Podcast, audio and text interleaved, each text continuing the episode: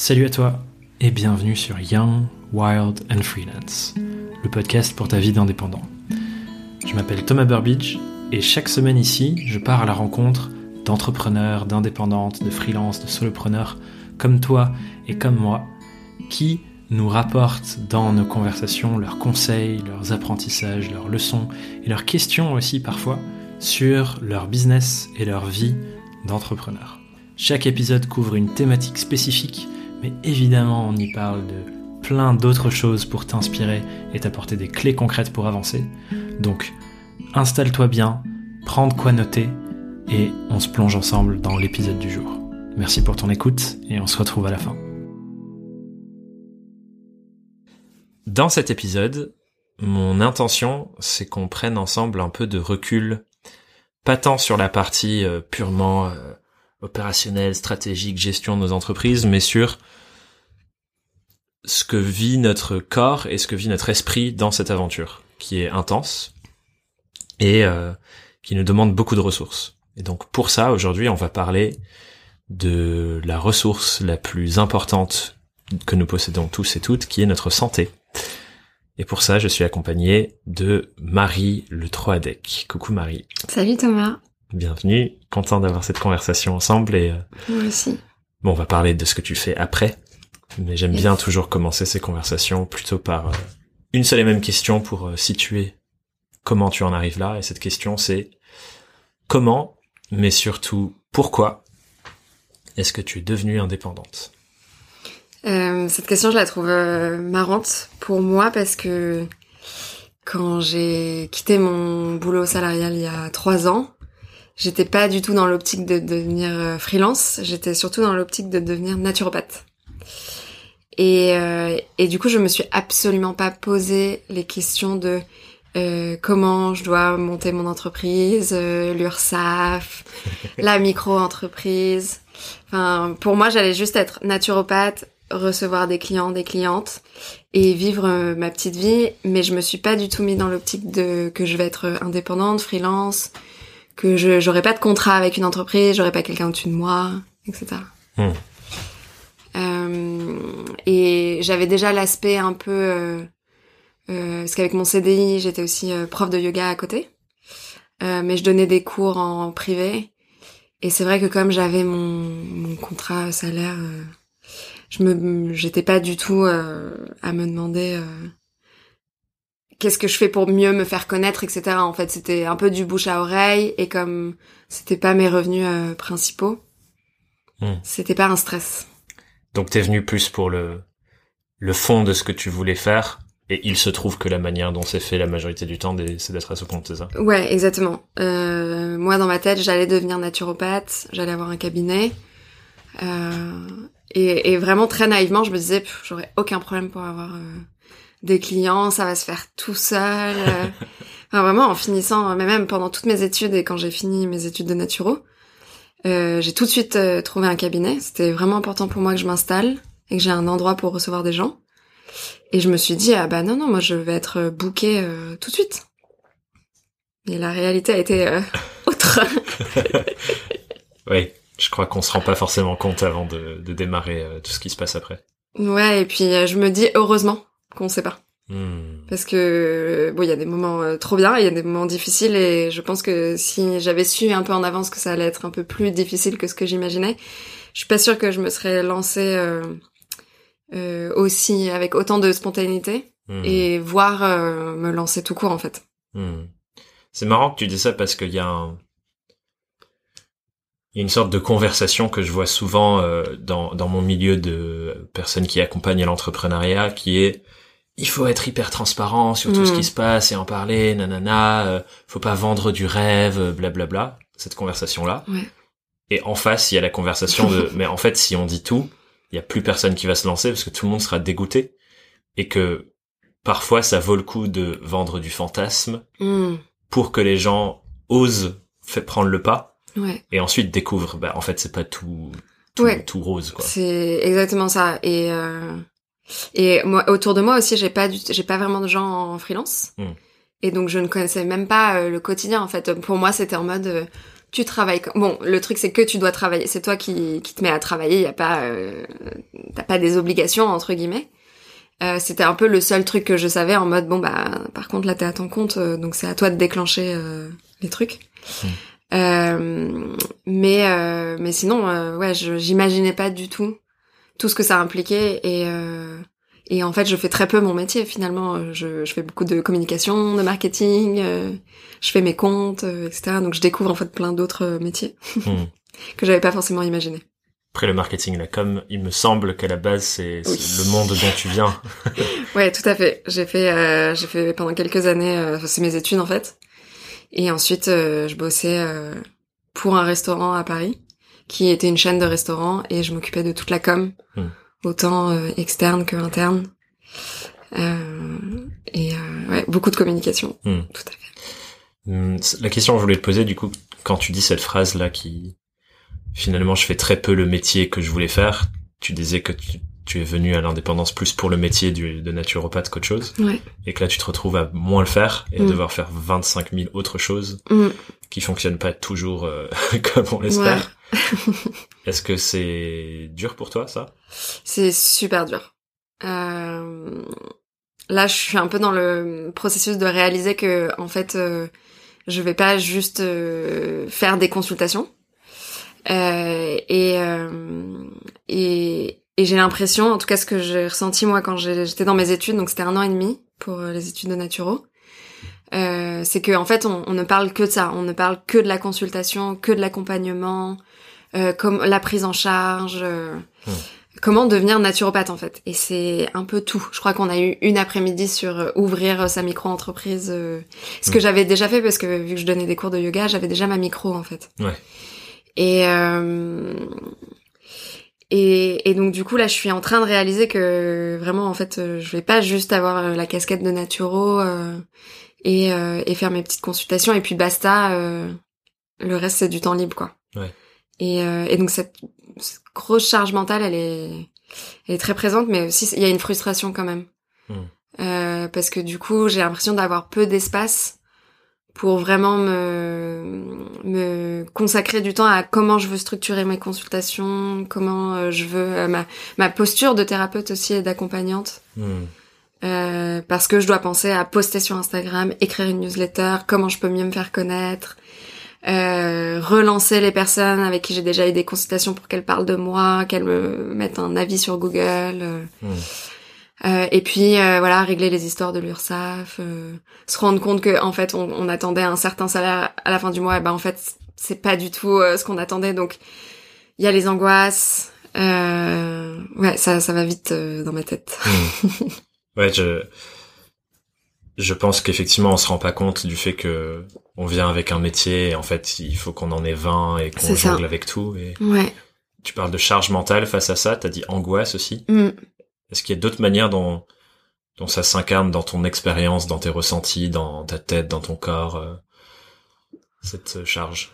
Ouais, je pense euh, beaucoup. Euh, moi, je le vois dans mon corps. Il y a mon rapport à la nourriture qui, bon, qui a toujours été un peu compliqué et, et c'est pas un hasard de finir par devenir naturopathe ou pour certaines personnes c'est nutritionniste, diététicien, mmh. diététicienne. Euh, et donc, euh, je pense que moi, comme je, comment je vis l'entrepreneuriat aussi, c'est il y a beaucoup de lâcher prise. Mmh. faut faire preuve de lâcher prise et de confiance. Et moi, j'ai tendance à du coup chercher le contrôle euh, quelque part. Mmh.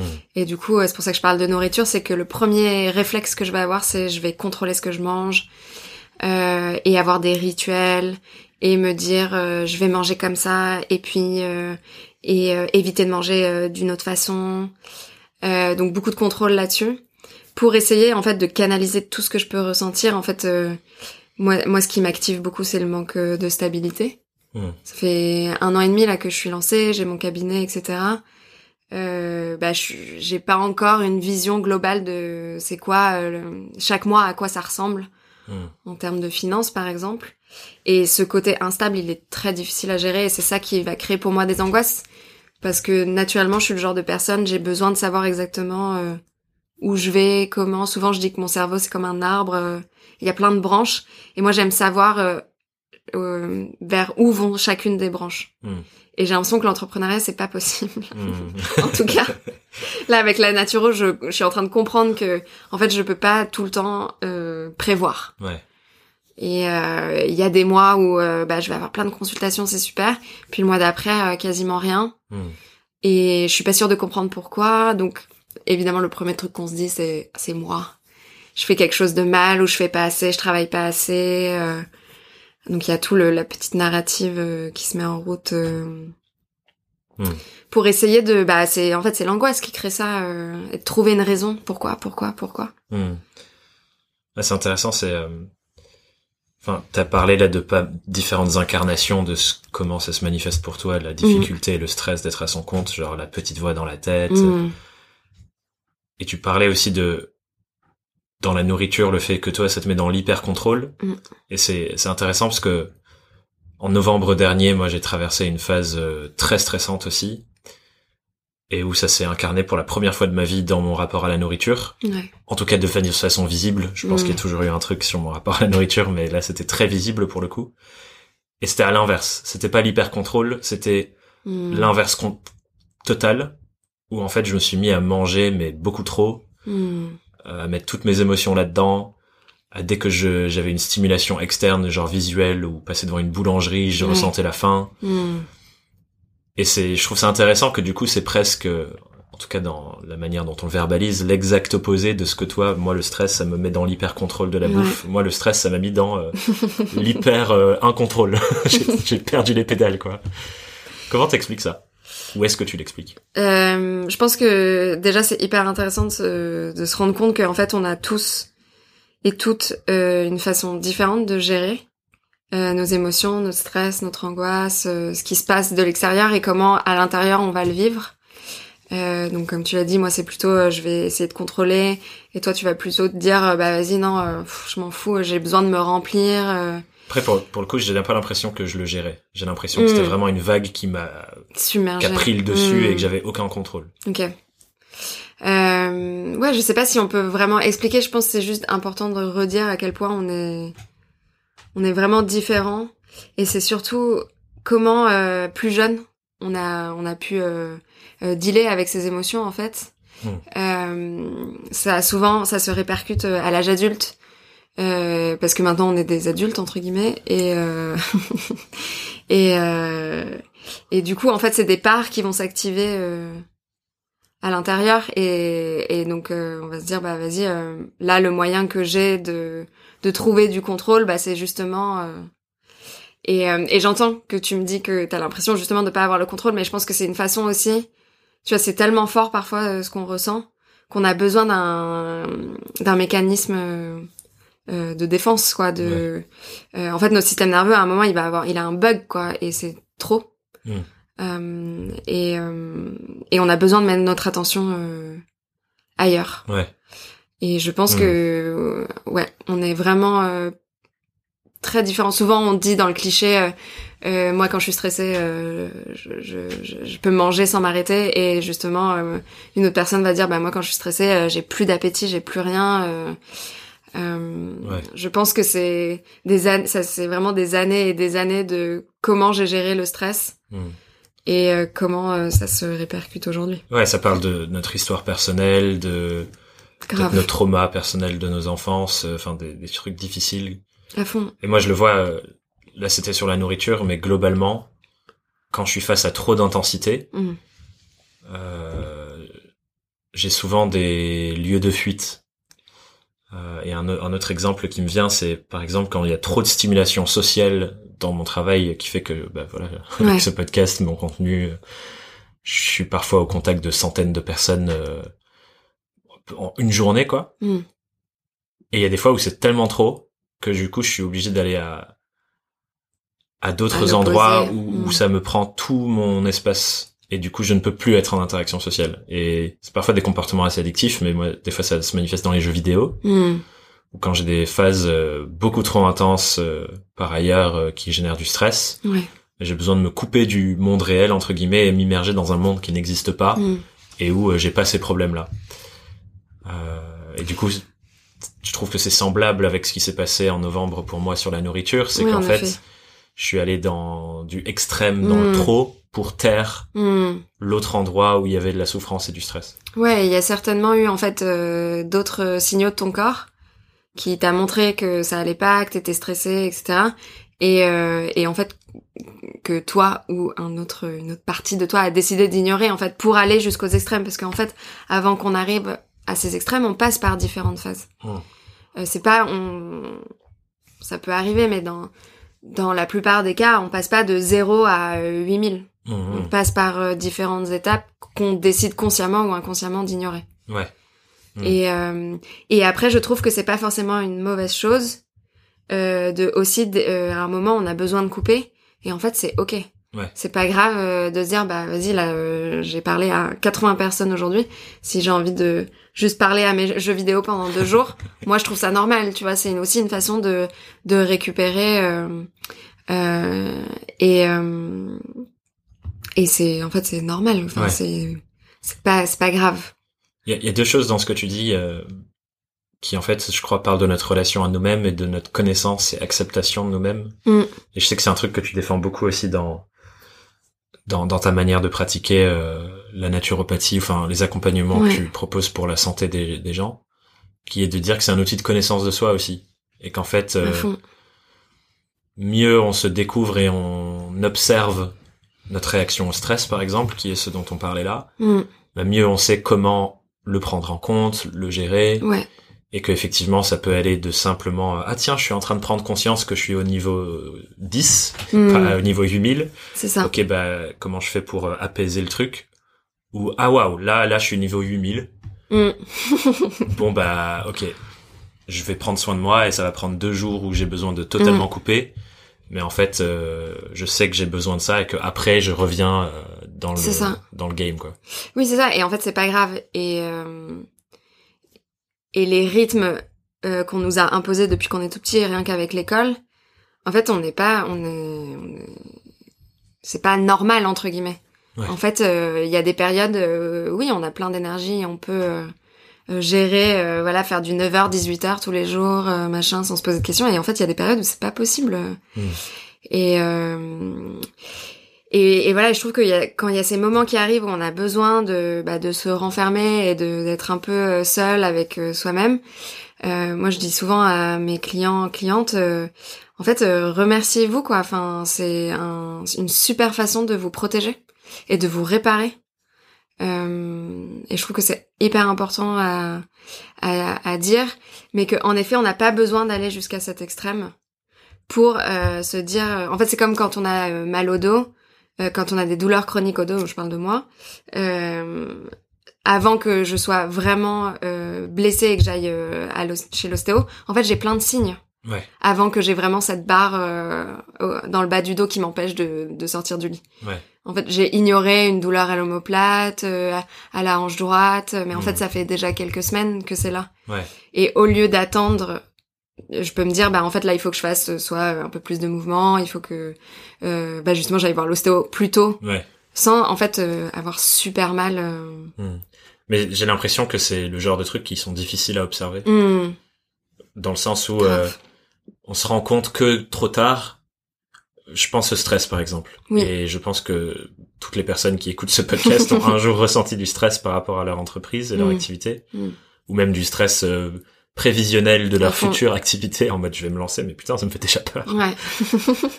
Et je pense que, tu vois, il y a des niveaux où tu te rends compte que trop tard, ok, là, c'était trop. Et, et encore une fois, je pense c'est une question de conscience de soi et de connaissance de soi que, bah, une fois que ça arrive, ah tiens, c'était quoi, comme tu dis, les signes euh, Ouais. avant-coureurs? Ouais. et que, et après, j'ai l'impression que c'est comme avec tout dans la vie, jusqu'à ce qu'on mette vraiment notre conscience et qu'on investisse sur ce domaine de vie, on se rend pas forcément compte des mécanismes qui Ouais. sont en place, quoi. Ouais, exactement. Et il y a aussi, euh, euh, moi, ce que j'ai beaucoup observé, et avec moi hein, et d'autres personnes, euh, c'est qu'on on aime bien se raconter l'histoire. euh, euh, je peux tout encaisser, euh, je peux tenir jusqu'au bout, et puis euh, on se met un peu une deadline en disant bah il y a les vacances qui arrivent, donc je tiens jusqu'aux vacances, etc. Euh, Mm. Jusqu'au moment où en fait, euh, bah non, on peut plus euh, tenir, et c'est là vraiment où on se blesse là où on tombe vraiment malade.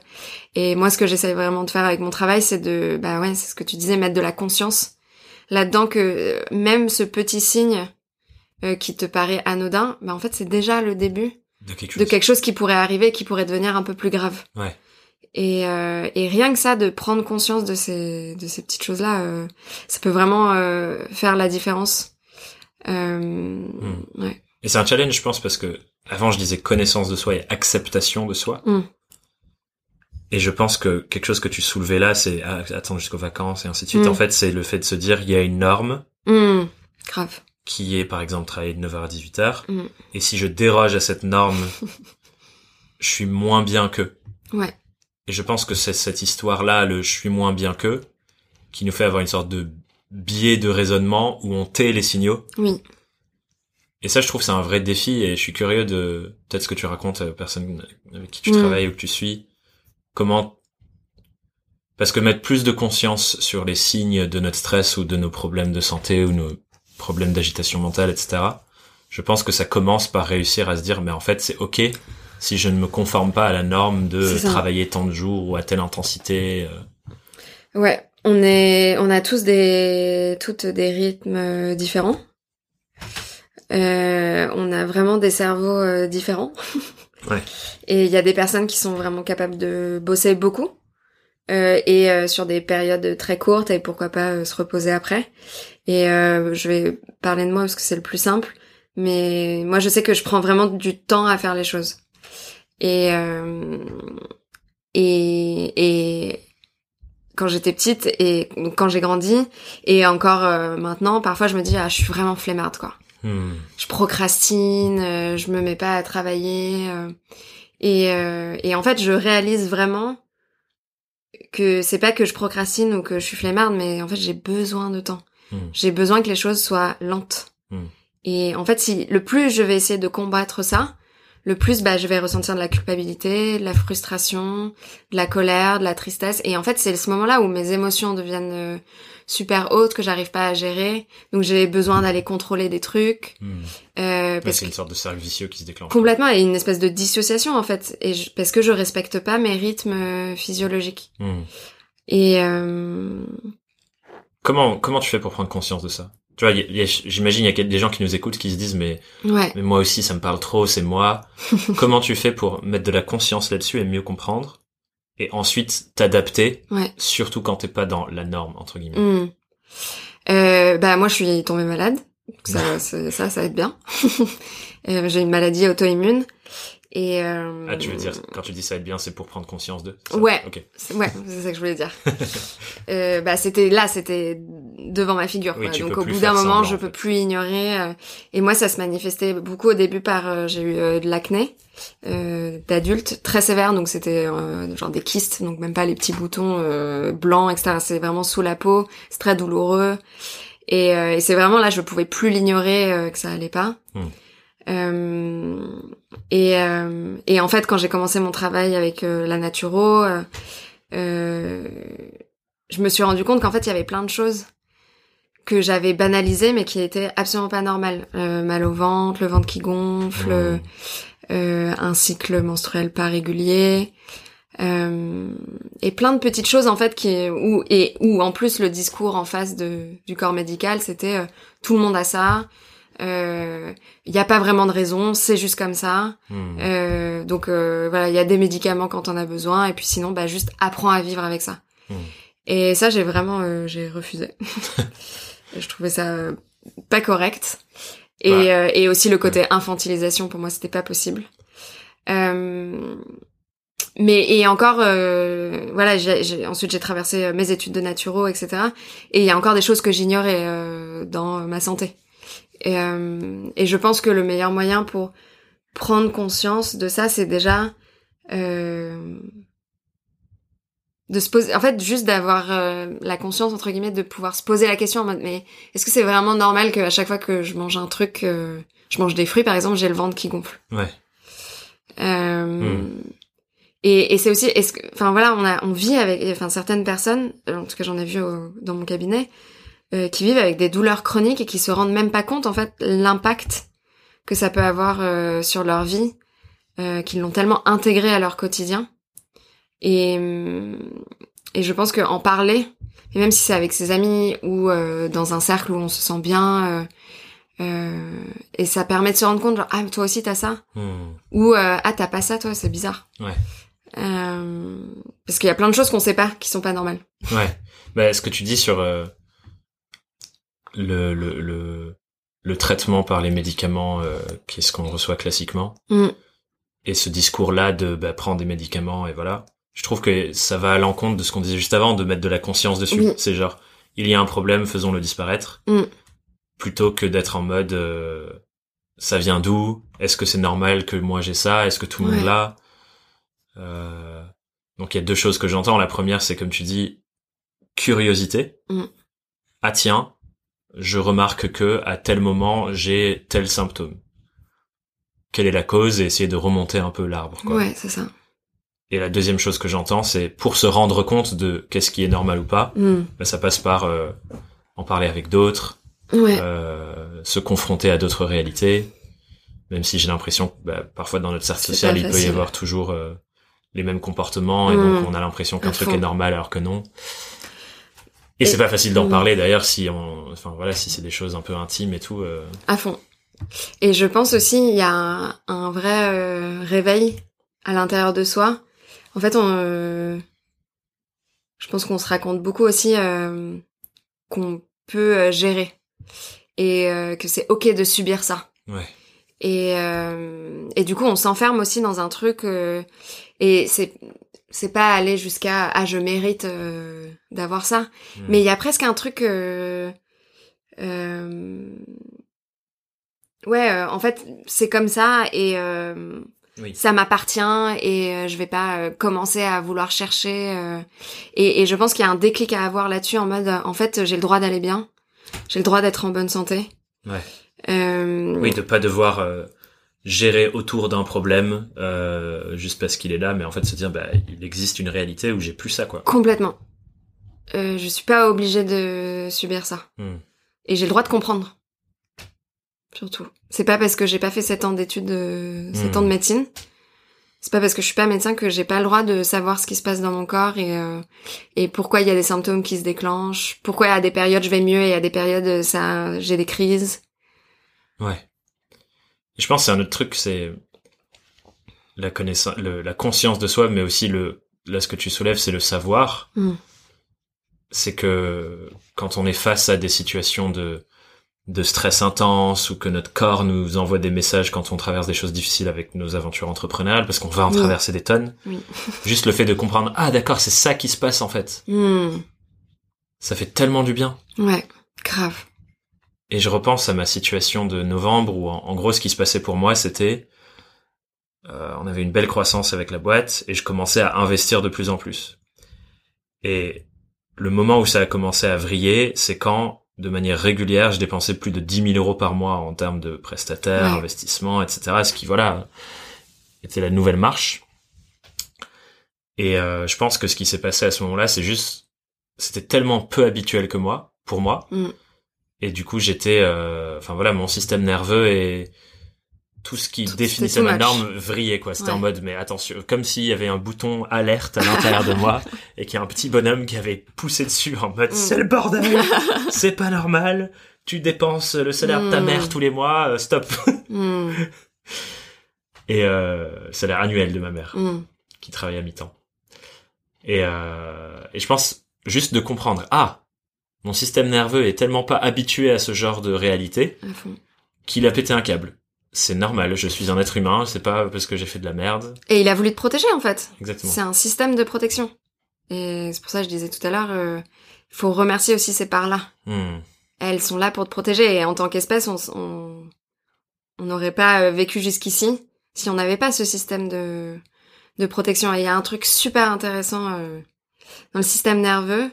On a euh, le système nerveux autonome. Euh, respirer, les battements du cœur, la température, la digestion, tous ces trucs-là que le corps euh, fait euh, Sans qu'on ait besoin de ouais. faire quoi que ce soit, qu'il le fait au quotidien, 24 heures sur 24, 7 jours sur 7. Et à l'intérieur de ces systèmes nerveux autonomes, tu as le système nerveux orthosympathique et euh, le parasympathique. L'orthosympathique, c'est justement, je suis dans l'action, je suis dans le stress, je me lève le matin, euh, on est tous, euh, le matin par exemple, on est tous en orthosympathique, c'est ce qui nous permet de sortir du lit. Donc, euh, cortisol qui est sécrété, donc ce qu'on appelle l'hormone du stress, l'adrénaline, etc. Ce qui nous permet d'être là, debout, je vais me faire un café, etc. Mmh. d'être dans l'action, de faire des choses, d'être dans ma journée, etc. Et on a le parasympathique. Le parasympathique, c'est le repos, la relaxation, donc par exemple le sommeil, typiquement, la digestion, hyper important d'être dans la relaxation pour bien digérer. Euh, quand je suis euh, devant la télé, devant Netflix, euh, je suis hmm. censée être en parasympathique. Il y a zéro danger. Oui. Donc pas besoin d'être en hyper vigilance. Donc notre système nerveux se relâche et c'est là qu'on. Et, c'est là aussi où le corps se répare. Vraiment. C'est la nuit, on est en parasympathique et c'est là où les tissus vont se réparer, les muscles aussi, on va éliminer les déchets, etc. Et notre cerveau, il est encore branché à euh, il y a quelques milliers, millions d'années. Hmm.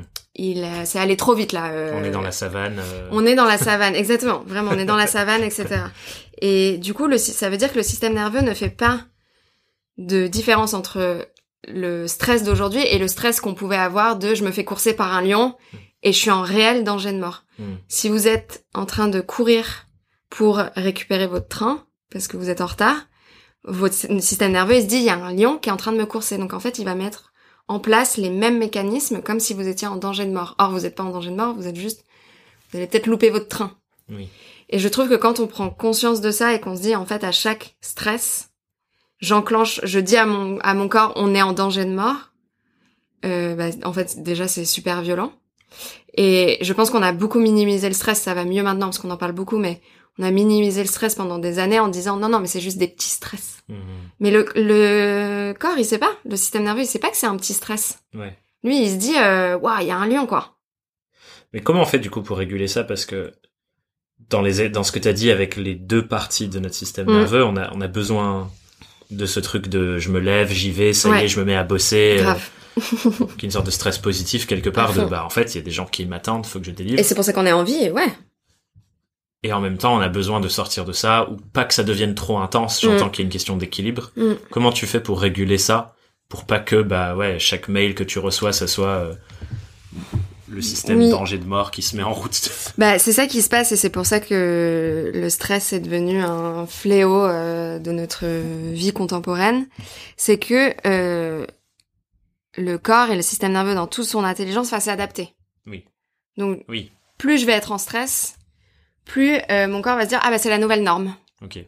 Donc en fait je vais être en orthosympathique tout le temps. Donc ça veut dire que je vais être euh, en orthosympathique même quand je suis devant la télé, même quand je suis en train de digérer.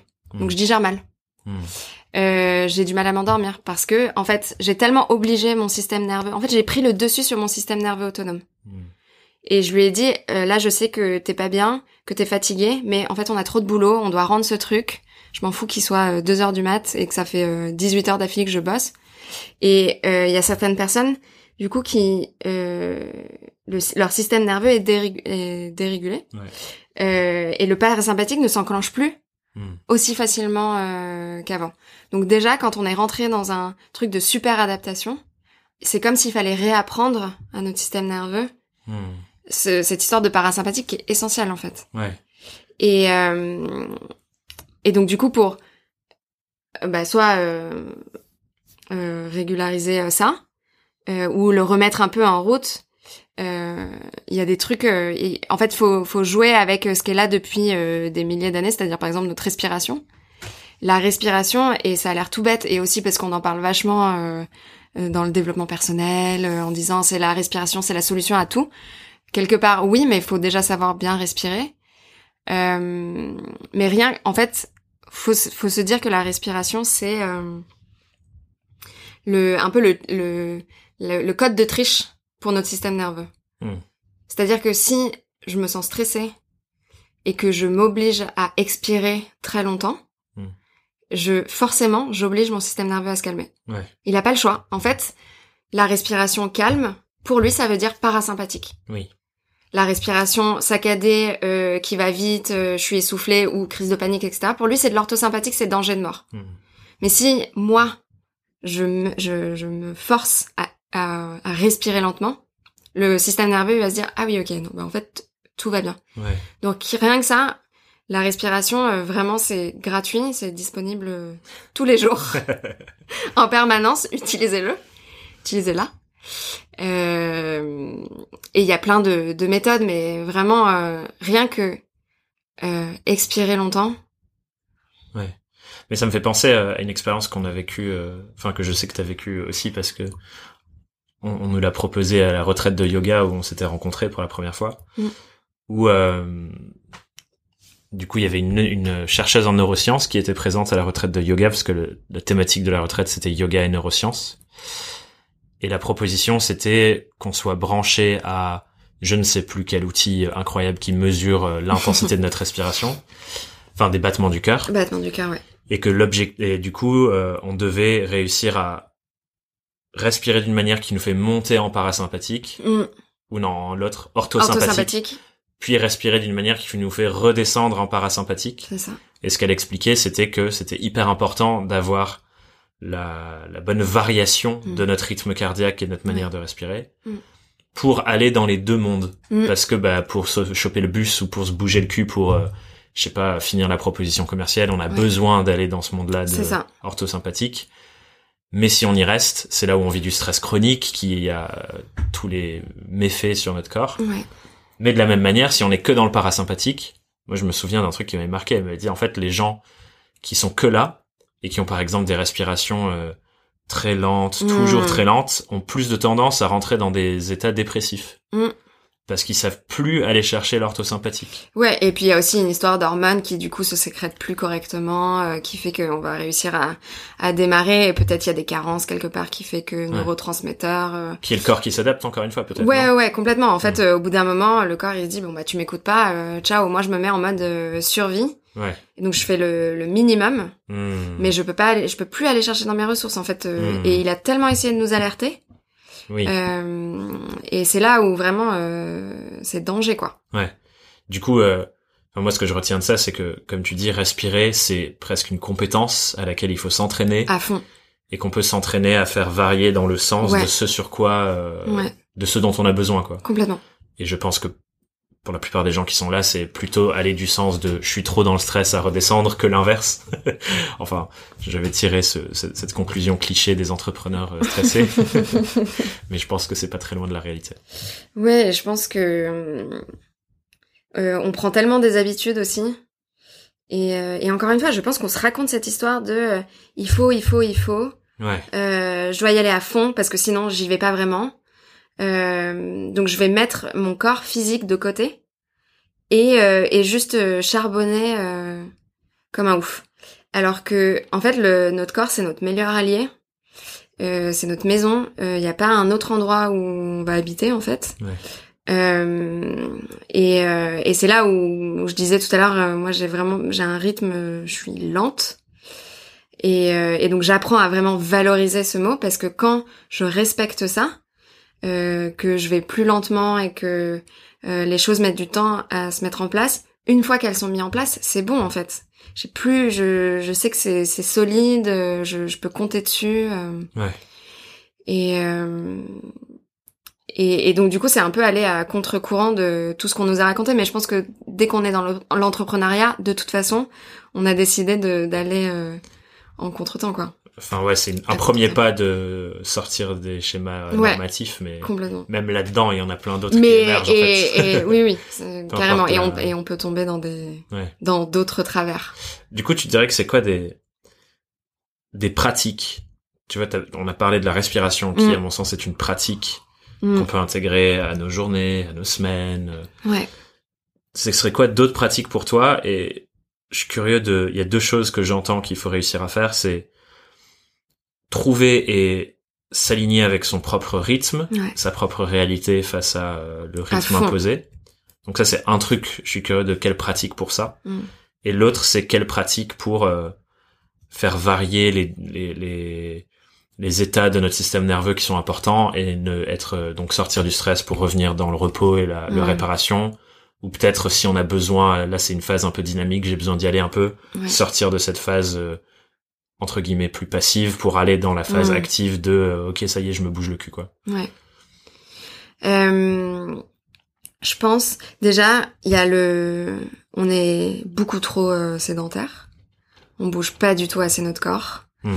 Euh, alors qu'on n'est vraiment pas fait pour être sédentaire et même à l'intérieur de notre corps, nos cellules qui voyagent partout, notre respiration et la circulation sanguine, etc. Donc quand on est statique, il y a aussi le, le, corps du coup qui bouge beaucoup moins. Or, les tissus ont besoin de bouger, les muscles, et ça aussi c'est un super moyen d'aller accéder à nos systèmes nerveux. Quand on se met à bouger, euh, on relâche euh, forcément. Il y a quelque chose qu'on met un peu de, de côté et on peut se remettre euh, dans le corps physique. Le, on a à peu près 6000 pensées par jour. donc heureusement, on les processe pas tous, toutes. Le, le, cerveau fait le tri, pareil, histoire de système nerveux autonome. mais ça reste épuisant quand même. Et les pensées, ça se passe pas juste au niveau de la tête, quoi, en haut ça se passe dans le corps aussi. Donc physiquement, c'est aussi euh, hmm. euh, épuisant. Je pense que ramener du mouvement, il y a un truc, euh, on n'en parle pas assez vraiment. Euh, et, euh, et, et même moi, même si j'ai ma conscience dessus, je pense que je ne fais pas assez de de mouvement. on est vraiment censé bouger régulièrement, quoi. Et je pense que ça, c'est clairement quelque chose sur lequel beaucoup de freelance et d'indépendants hmm comme nous, comme les gens qui nous écoutent peuvent faire bah encore ouais, des on progrès. est devant notre ordi, mais bien sûr. Ouais, voilà, on est devant notre ordi, on est chez nous. Moi, j'ai la chance d'avoir un bureau à la maison. C'est une chance et en même temps une responsabilité de me dire, bah, je vais pas juste faire chambre, bureau, bureau, chambre. Ouais. Il faut que je, je sors plus pour euh, prendre le métro et bouger d'un endroit à l'autre et peut-être aller au taf marché en marchant, quoi. Mm. Euh, comment on trouve sa pratique de mouvement alors? Ouais, j'allais dire aussi, il y a un truc super important, c'est que euh, parfois on, je pense que nous, les êtres humains, on aime beaucoup quand on nous donne un plan. Oui. Et qu'on nous dit, euh, fais un, un, un, morning ritual. Oui. Et un rituel le matin, et tu vas vivre ta meilleure vie, et tu n'auras plus jamais de soucis. Et, euh, et Il y a des euh, gens qui aiment pas ça, ils sont en mode c'est du, c'est du bullshit. Ouais, je sais pas si c'est du bullshit. Je pense que pour certaines personnes, c'est essentiel, ça marche trop bien pour eux, ils ont besoin de ce cadre-là. Moi, j'ai besoin d'un peu de chaos dans ma vie. Et pareil, j'ai appris à, à, apprécier ça. Euh, mais et donc pendant trois mois, ouais, je vais être à fond, je vais faire du sport tous les matins, euh, je vais me préparer un bon petit déj, euh, machin, machin, machin. Et puis euh, au bout de trois mois, je vais être là, mais en fait ça me saoule et je vais faire, je vais plus du tout faire ça. Et et, et peut-être que je vais voir une différence. En effet, bon bah peut-être ouais ce truc-là de faire ça, ça me faisait du bien, Mmh. peut-être pas. Mais tout ça pour dire que c'est hyper important de faire ses propres expériences. on est encore une fois tous différentes, différents. Et donc hyper important euh, euh, de se dire bah peut-être que là j'ai envie de faire ça et la semaine d'après en fait non ça me saoule. Euh, et euh, euh, je sais plus ce que tu m'avais dit. Ouais, la question c'était sur les pratiques, mais Mm. j'aime beaucoup ce que tu dis parce que je pense, et moi le premier, hein, on a envie d'avoir ces cadres toujours Mm. les mêmes, structurés, on revient toujours sur la même chose. Genre moi, tellement de fois j'ai fait cet exercice de c'est quoi ma semaine idéale, et c'est un exercice que je fais faire à mes clientes aussi, Ouais. les clients, Ouais. pour trouver le cadre dans lequel tu veux évoluer, mais ce que je m'évertue à répéter, et ce que tu répètes là aussi, c'est faire cet exercice est une chose, Mm. L'incarner en est une autre, Mm. mais faut accepter que ça change avec notre vie, quoi. On- tous les jours, nos, on est un être humain différent. et donc c'est normal que nos pratiques changent en fait, et que bah peut-être pendant trois mois, comme tu dis, Mm. euh, je vais être en mode bah je vais faire du running tous les jours et c'est tellement bien. Ouais. Et pourquoi j'ai jamais fait ça avant Grave. Et au bout de trois mois, on est en mode ouais non en fait ça me saoule. euh, Vas-y, je me mets au pilate quoi. C'est trop ça et je pense que zéro culpabilité à vouloir changer d'activité. Moi j'aime bien du coup me relier à l'idée que dans la nature tout change en Mm. permanence et que nous aussi on fait en fait on a oublié ça aussi on fait partie de la nature Euh, on est des êtres changeants Euh, euh, notre apparence notre corps euh, nos, nos goûts euh, nos envies tout change euh, tout le temps la nature aussi je- trop important en fait aussi de se synchroniser à ça Ouais. Euh, et de se dire enfin voilà euh, c'est tout bête mais une fleur elle est pas fleurie toute l'année en fait. Euh, Ouais. d'un moment elle faut qu'elle fane pour nourrir la terre et hop elle va repousser Ouais. quelques semaines mois plus tard. Et c'est ok en fait. Et nous on est pareil. Il y a des moments de de d'extraversion de je produis je fais des trucs etc et des moments en fait bah là non stop je ralentis je prends des moments d'introspection. C'est hyper important le cerveau il a c'est le c'est pour ça on parle de méditation aussi euh, qui est super euh, à la mode, euh, et tant mieux. Euh, on a besoin d'espaces de vide. Oui. Parce que c'est là où le cerveau déjà va euh, euh, apprendre et retenir euh, ce qu'on a pu lire, voir, euh, expérimenter. Et aussi, c'est le- l'endroit où on va avoir des idées. Ouais. Et, euh, et des nouvelles envies vont émerger. euh, et Ouais. on va être à l'écoute de... Bah justement, euh, ah, j'ai, en fait, euh, peut-être que j'ai mal au ventre. Enfin, c'est là aussi où c'est l'endroit où, où, où notre corps va pouvoir nous parler et on va pouvoir aussi être capable de l'écouter. Hmm. Ouais, du coup, ce que j'entends, euh, la question de base, c'était comment on trouve sa pratique. Mais ce que j'entends là, c'est du coup, il y a besoin de être plus à l'écoute de ce qui se passe en nous. Mm. Et du coup, peut-être de créer de l'espace pour laisser émerger Mm. une envie ou un désir. Mm. Comme par exemple, bah tiens, euh, je vois plein de gens euh, qui font tel truc, euh, j'ai envie de tester. À fond. Et ensuite s'autoriser à se dire, bon bah voilà, allez, on expérimenter ça en Ouais. ce moment, c'est cool. Et ça va peut-être changer. Et, et, et euh, j'ai juste envie de, de préciser un truc sur euh, l'exercice de mettre un cadre et de se Mm. dire à telle heure je vais faire telle chose. Mm. Ça a une utilité pour euh, faciliter le fait de s'y mettre, je crois. Oui. Et que ça c'est, tu vois, c'est- une chose de définir, c'en est une autre de le faire pour de vrai. Mais l'exercice de définir quand est-ce que je vais faire quoi, bah il a de la valeur parce que ça permet de faciliter euh, comment je pilote ma journée. euh, on n'est pas juste en train d'attendre le moment où oh, j'ai envie d'aller courir. Oui, oh, allons-y. Sinon ça Oui. arrive pas trop quoi. Oui, c'est ça, d'être euh, à l'écoute du moindre, de la moindre pensée. euh. Non, non, carrément. Je pense qu'en effet, euh, le définir c'est super important, euh, de l'écrire quelque part et de se dire euh, et de se dire peut-être bon bah voilà pendant une semaine j'essaye. Ouais, Et puis si on se rend compte qu'en fait bah, il y a zéro plaisir dans ce qu'on fait. euh, changer. changer. Ouais. Mais euh, mais en effet, il y a toujours besoin. Ce que je disais tout à l'heure, il y a c'est cool d'avoir un cadre. C'est cool pour certaines personnes d'avoir le cadre et autoriser un peu de chaos avec quoi. Ouais, je pense qu'il faut les deux. Et exactement. C'est une question euh, d'équilibre. Et chez certaines personnes, bah, ça va être euh, j'ai besoin de plus de cadre. Chez certaines personnes, moi. Et je pense que pareil aussi, euh, faut se dire bah en fait c'est moi et c'est ok. Ouais. Ouais. Euh, je fais pas comme euh, la dame ou le monsieur de que Instagram euh, de Instagram m'a dit de faire. Bon bah. Hmm. Mais peut-être qu'il y avait un truc intéressant qui m'a marqué Oui. que je vais utiliser mais à ma manière. Ouais, en mode, euh, comme on dit depuis le début, apprentissage sur soi, connaissance de soi. Ouais. Euh, En tout cas, ce que j'entends, c'est que on a besoin de mouvement. Mm. Pour trouver une pratique de mouvement qui nous va, faut Tester. tester. Si vraiment, si j'ai un truc à recommander, c'est tester et, euh, et aussi de s'enlever la tête de euh, ah je suis pas sportif, je suis pas sportive, parce qu'on a défini euh, euh, très précisément ce qu'était euh, une pratique sportive. Mm. Et je pense que n'importe le n'importe quel mouvement que vous pouvez faire euh, dans votre quotidien, euh, c'est un mouvement physique. Et c'est super important. Ouais. Ouais. Grave. Il y a pas besoin d'aller transpirer et de de d'être crevé à la fin. Et... Ouais, genre marcher, quoi. Mais grave, marcher c'est un truc de ouf. Hmm. Enfin vraiment euh, c'est super. Et ça enclenche le parasympathique. C'est ce qu'on veut. ouais, et puis ça enclenche ce que tu disais tout à l'heure, euh, dont on a parlé sur ce podcast dans un épisode sur la créativité, euh, Mm. l'espace où on n'est pas activement en train de se remplir le cerveau. Ouais. Et où en fait on donne de l'espace à ce que nos pensées se réorganisent entre elles, et pouf, on a des idées comme sous la douche. Ouais, exactement. Hmm. On se lave les dents. Ce que, ce que j'avais envie qu'on explore euh, dans cet épisode, et on, on l'a bien fait jusque maintenant, mais peut-être que tu vas rajouter quelque chose, c'était comment on peut mieux vivre l'intensité, le stress, la charge mentale, les empreintes sur notre corps physique aussi que Mm. l'aventure entrepreneuriale laisse. Mm. Pour l'instant, j'entends connaissance de soi et de ses automatismes pour mieux en prendre soin. Oui. J'entends accepter qu'on va pas tous et toutes être dans la norme, que tout le monde nous pousse, et qu'en fait il faut apprendre à construire sa propre norme.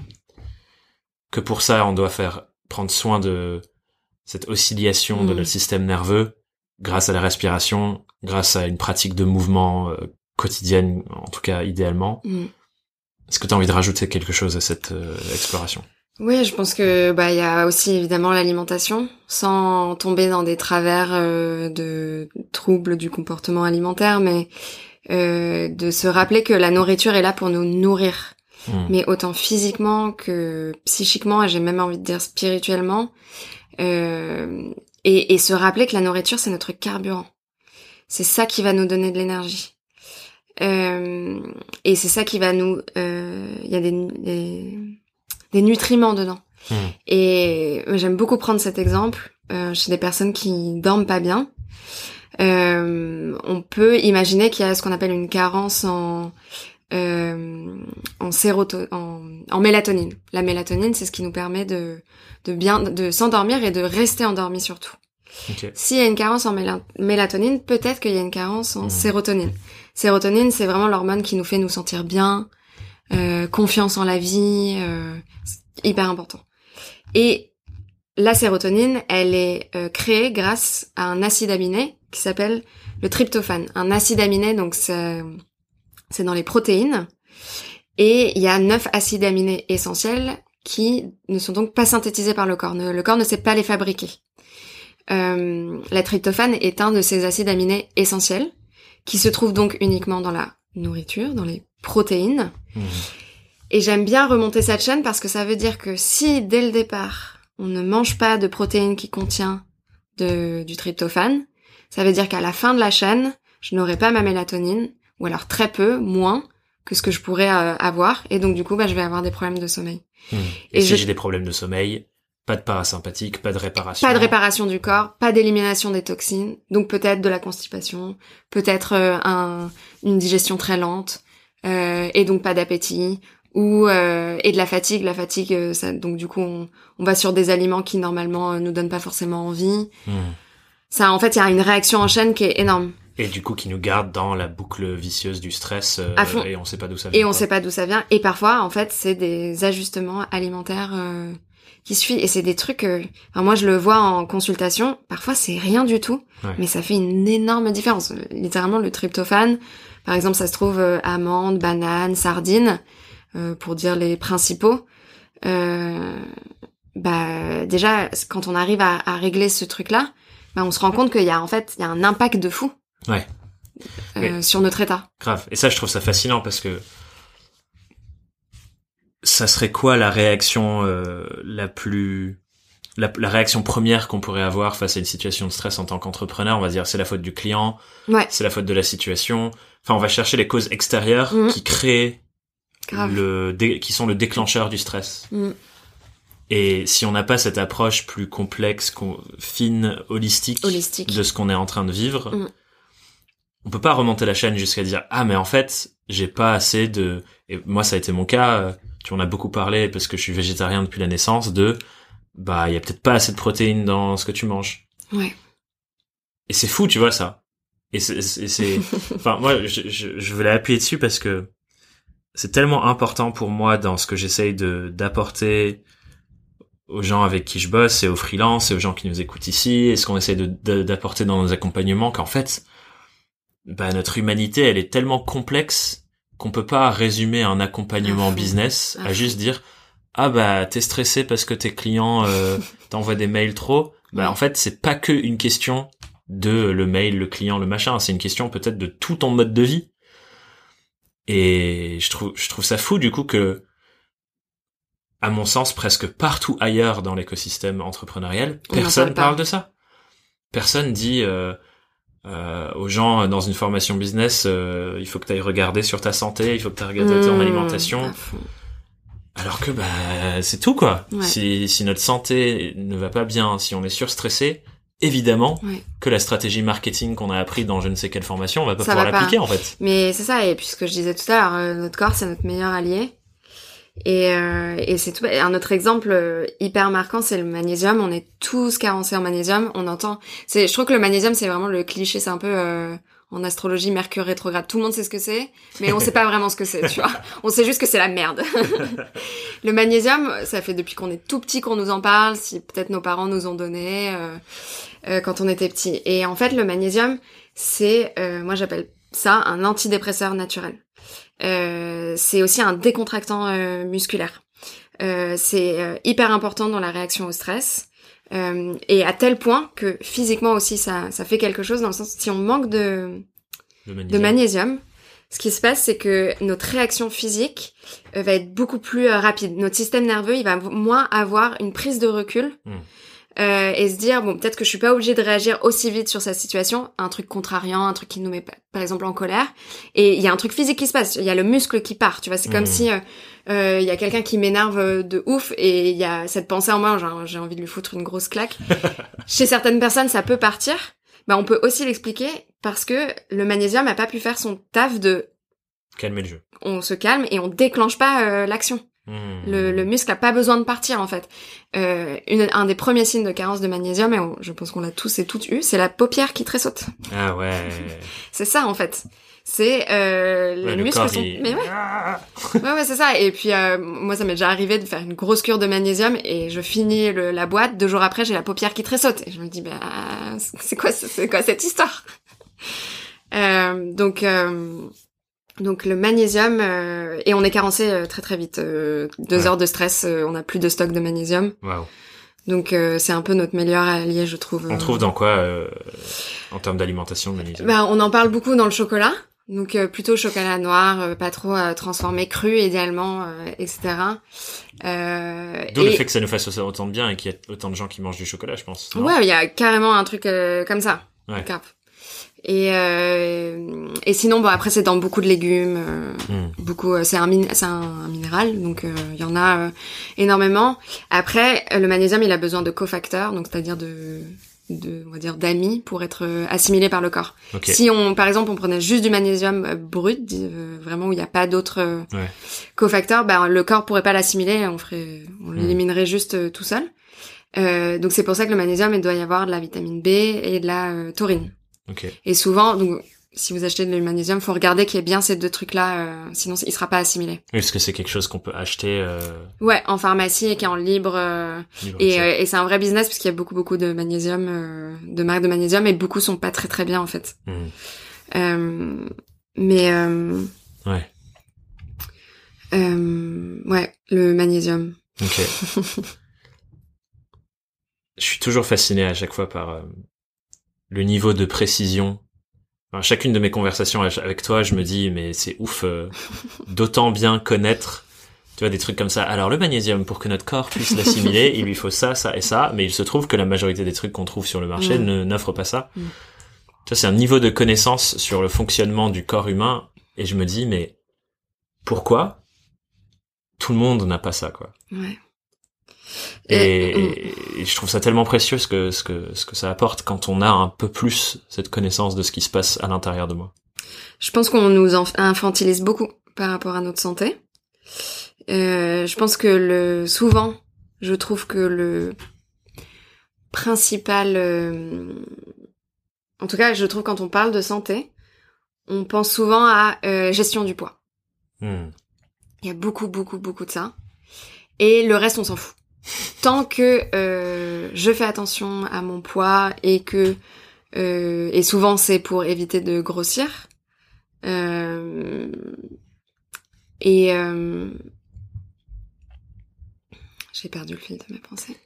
Tu disais sur la santé, le truc qui omnibule tout le monde. Ouais, la c'est du la gestion du poids. Et du coup, on pense pas du tout au reste. Ouais. On pense pas du tout bah, à ces réactions en chaîne qui fait que quand on manque euh, de protéines ou euh, on est carencé en certains nutriments, euh, bah, en fait, on peut aussi être en mauvaise santé. Oui, C'est pas parce que... je- oui, je peux être extérieurement, physiquement beau, belle, blablabla, Ouais. pas être trop. Dans les normes qu'on attend. poids, quoi. Ouais, grave. Et être en fait en très mauvaise santé. Ouais. Euh, et euh, ce que je vois beaucoup euh, en cabinet, et depuis quelques années ça m'est arrivé aussi, c'est des personnes qui deviennent euh, végétariens, végétariennes, véganes vé- euh, et véganes, euh, et qui abandonnent juste les produits laitiers, Oui. Euh, les produits euh, Animaux. animaux. donc Mm. laitiers, laitiers aussi, et qui a pas de conscience mise euh, sur euh, Ouais. comment j'ai toujours Ce que je trouvais dans, Dans ces aliments voilà. par ailleurs. Voilà. Et et c'est un problème parce que bah moi je moi j'ai développé une maladie automine euh, principalement à cause de ça quand je suis devenue végétarienne, mon système hormonal s'est effondré. Et encore une fois, le corps est très intelligent donc il va s'adapter. Euh, mais au bout d'un moment, ça va craquer. Ouais. Et, euh, et d'autant plus quand on est un végétarien, végétarienne stressé, on a encore plus besoin de protéines parce que ça, ça carbure quoi. Ouais. On va utiliser encore plus de nutriments, de minéraux, etc. Donc, s'il n'y a pas ce qu'il faut de base, et donc j'ai beaucoup observé euh, des gens qui euh, ont un espèce de brouillard mental, des symptômes qui imitent la, dé- la dépression jusqu'à arriver peut-être à la dépression. Euh, alors qu'au début, c'est un manque de ce qu'on appelle la vitamine B12, qui se trouve que dans les produits euh, animaux. Et j'insiste sur que les produits animaux, parce qu'on entend beaucoup le contraire. Ce n'est pas vrai. Sauf si c'est des produits euh, végétaux qui ont été enrichis en vitamine B12. Là, oui.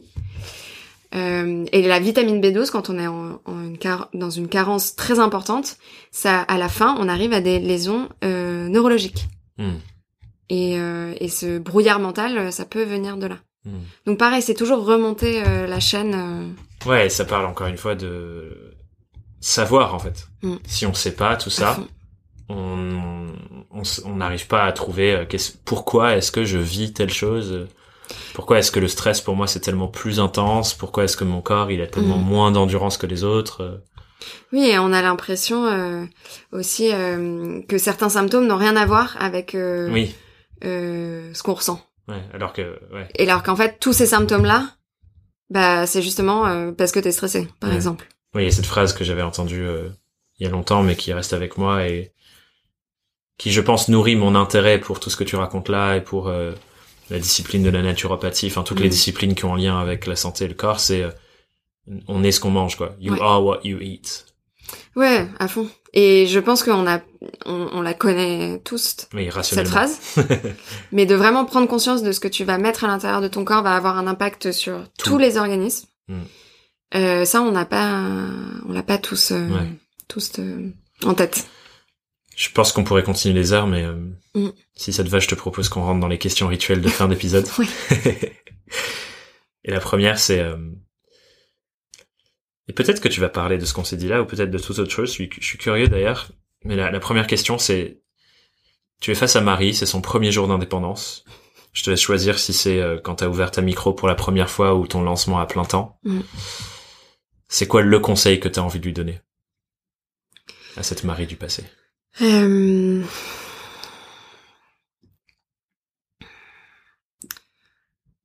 Le premier truc qui me vient, c'est lâche pas. Hmm. Parce que je pense que j'ai cette tendance facilement à aller vers euh, le pessimisme et, Hmm. et me dire euh, bon non vas-y j'ai essayé j'arrête. Hmm. Et et surtout mes premiers mois de cabinet j'avais pas beaucoup de gens, ce qui est normal Oui. en fait. Et moi j'ai décidé que non c'était pas normal. Hmm. Et euh, il y a eu des moments vraiment difficiles où j'avais envie d'arrêter et euh, et vraiment ouais de rien lâcher parce que je sais au fond de moi que j'ai raison quoi Hmm. que je sais que je suis à ma place et que c'est ce chemin là que que je dois prendre Comment tu fais pour te reconnecter à ce truc au fond de toi qui sait quand j'imagine reprendre un boulot euh, salarial et en mode euh, un truc un peu intense enfin là il y a quelques jours par exemple je me suis imaginé reprendre mon ancien taf Donc, c'est-à-dire repartir à Paris, euh, vivre à mille à l'heure. euh, et rien que ça, j'ai eu tellement mal au ventre. Oh waouh. Et je me suis dit bah non, en fait, on va trouver, euh, on va, ça va marcher. Du coup, c'est obligé que ça marche parce que l'autre, ça va te rendre malade. Mhm. Donc, euh, Allons-y. Ouais. Ok. c'est très efficace. Depuis que t'es à ton compte, ça a été quoi ta plus grande difficulté? Le truc qui t'en a fait baver? Moi, même. Vraiment de, je pense, euh, ce que je peux me répéter en boucle en me disant tu vas pas y arriver, ça va pas marcher. Ou euh, là, en ce moment, euh, c'est un peu, bah oui, regarde, t'as essayé plein de trucs et y a rien qui marche, donc bah peut-être arrête. Et et je me raconte que du coup, je déçois les personnes autour de moi, que je suis pas assez bien, que je fais pas bien le travail, que je fais, je travaille pas assez. Et euh, Hmm. et en fait, c'est vraiment et, et voilà quand j'en parle autour de moi, bah en fait, je trouve des encouragements, des personnes qui me disent que c'est trop bien, qu'ils aiment beaucoup ce que je fais, euh, que ça résonne avec eux. Et, euh, et en fait, c'est là où je me rends compte, c'est vraiment moi en fait qui me raconte toute une histoire, parce que c'est presque plus facile euh, d'abandonner que de continuer. Hmm. Et euh, ouais. comment tu fais euh, Ce que j'entends que c'est, j'ai l'impression que c'est pas terminé dans ce que tu dis. Mm. Ouais, je me, je sens que c'est, c'est très présent. Et euh, et bah là, là les, les derniers jours, comment je l'ai géré, c'est bah justement d'en parler avec des gens autour de moi qui me disent euh, Mm. non mais arrête, c'est trop bien, continue. Mm. Et euh, et du coup de prendre conscience de ça et de me dire en fait, euh, vas-y, euh, sois aussi ton propre support. Ouais. Soutiens-toi toi-même. tu es ton meilleur allié. Est-ce que t'as des choses qui te qui te viennent ou que t'as prévu de faire sur Parce que ce que j'entends dans ce que tu partages, c'est que la difficulté, c'est la relation à toi-même et la petite voix Mhm. négative sur ce que Mm. tu fais, Mm. et que c'est ta relation aux autres qui t'aide à apaiser ça. Ouais. Mais j'imagine que ton envie, comme tu le dis là, c'est être une meilleure copine avec moi-même, quoi. Mm. T'as quoi en tête pour euh, réussir à faire ça? Euh, je pense c'est de me de me poser et de faire un peu parler toutes les petites parts euh, à l'intérieur qui se chamaillent parce que je me Mhm. rends compte que hum, l'anxiété que je peux ressentir c'est il y a un conflit Hmm, à l'intérieur en fait hmm, et euh, et que j'ai besoin de de les écouter et de me poser et et, et c'est ce que je, je disais aussi c'est pour ça aussi que j'ai besoin d'aller lentement c'est parce que sinon en fait j'ai trop d'angoisse et trop de Oui. et j'ai pas le temps d'assimiler les choses et, euh, et ces moments de pause aussi et de temps euh, ralenti euh, bah ça me permet de prendre le temps de me parler et de me dire euh, ça va aller et euh, et ouais et aussi bah je me suis fait accompagner je continue à me faire accompagner que ce soit au niveau psy ou au niveau du travail euh, hmm. euh, c'est hyper important et puis j'ai aussi enfin je passe des pactes avec des amis en disant euh, en disant bah voilà euh, c'est ok d'aller demander de l'aide Mhm. et bah parce que parfois je vais pas y arriver quoi d'être mon propre soutien parfois Ouais. c'est pas possible et et bah il y a une personne euh, qui sait que je peux lui envoyer on a un, un, un nom de code et elle sait que là elle doit me hyper euh, et me faire plein de compliments et c'est ok tu vois Trop bien. ouais, accepter que effectivement on a besoin d'un écosystème autour de nous et que ouais juste individuellement on peut pas tout faire. Quoi. non bah surtout dans l'entrepreneuriat où bah, voilà moi je moi je suis pas rentrée dans l'entrepreneuriat pour ça Ouais. Et, euh, et du coup, je découvre que j'ai j'ai ce caractère où je fais tout toute seule Hmm. et j'aime bien ce côté-là de moi. Et en fait, bah, l'hyper indépendance, c'est pas Ouais. ça, ça fonctionne pas trop. Hmm. Mm. On a besoin des autres. C'est quoi ton l'objectif que- auquel- après lequel tu cours en ce moment avec ton entreprise? Euh, de la stabilité, Hmm. c'est vraiment ça qui me qui me manque. Euh, tous les débuts de mois, en fait, je ne sais pas à quoi mon mois va ressembler. Euh, financièrement, en termes de consultation aussi, qui va me me contacter ou pas, les nouvelles que j'attends. Hmm. Et donc à chaque début de mois, c'est beaucoup beaucoup d'angoisse, beaucoup de remise en question, beaucoup de doutes. Hmm. Euh, et, euh, et parfois j'ai l'impression de d'arriver, de me dire ah c'est bon, et en fait pas du tout. Hmm. Et euh, donc c'est vraiment trouver de la stabilité et peut-être que et c'est même pas peut-être euh, financièrement, c'est au moins de me dire euh, ce que je lance, c'est bien, ça me convient, je suis alignée et euh, et continuer dans cette direction-là. Hmm. De la certitude du coup. La certitude, Mm. grave. Ça, ça t'apporterait quoi d'avoir ça? Euh, De la stabilité, de la certitude. ma, ça calmerait ma tête, mon Mm. système nerveux. Je pourrais passer en parasympathique euh, beaucoup plus facilement, à mon avis. Et puis, bah, cet espace mental dont on parlait, dont on a euh, Ouais. vraiment besoin. Et je pense qu'on on le vit euh, tous quand on est indépendant, indépendante. C'est euh, même quand on se dit bon bah là c'est trois jours de pause, trois jours de repos, bah en fait on fait que penser au taf. Hmm. Et ça, ça me manque, les vrais jours de pause. les vrais moments de repos où je culpabilise pas et, Hmm. et, et voilà. Merci beaucoup pour ces réponses. On a un tout dernier rituel euh, sur ce podcast à nourrir qui est je vais arrêter de te poser des questions à toi Ok. Et je vais te laisser toi poser une question euh, à toutes les personnes qui nous écoutent. Mm. Alors s'il y avait une question que tu avais envie de leur poser pour que euh, des graines soient plantées à la suite de cet épisode, ce serait quoi euh, la question pour nos auditrices? Euh, je pense c'est euh, à quel niveau euh, vous mettez votre conscience sur votre santé? Hmm. C'est quoi est-ce que tous les jours vous pensez euh, à comment vous vous sentez physiquement, euh, mentalement, votre niveau de stress? Est-ce que vous vous posez la question euh, Est-ce que vous n'avez pas banalisé certaines douleurs, mmh. certains mots MAUX qui vous traversent régulièrement? Et à quel niveau de priorité vous mettez ça? Mmh. Donc une petite auto-évaluation de niveau de conscience sur sa santé. Ouais. Ok. Trop bien. Si les gens veulent te donner leur réponse ou découvrir ton travail ou mm. approfondir toutes les belles choses que tu nous as partagées ici, où est-ce qu'elles peuvent aller pour te retrouver? Euh, Moi, je suis beaucoup sur Instagram.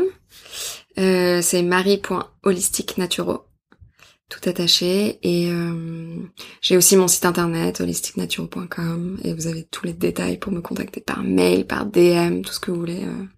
Et je suis ravie de, de discuter toujours.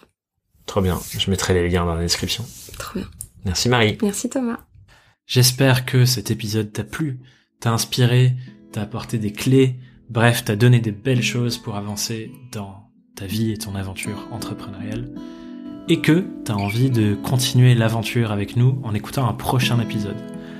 Je le répète, on sort un épisode toutes les semaines et il y a déjà des heures et des heures de contenu que tu peux consommer sur toutes les thématiques. Donc n'hésite pas à aller explorer les autres épisodes de ce podcast.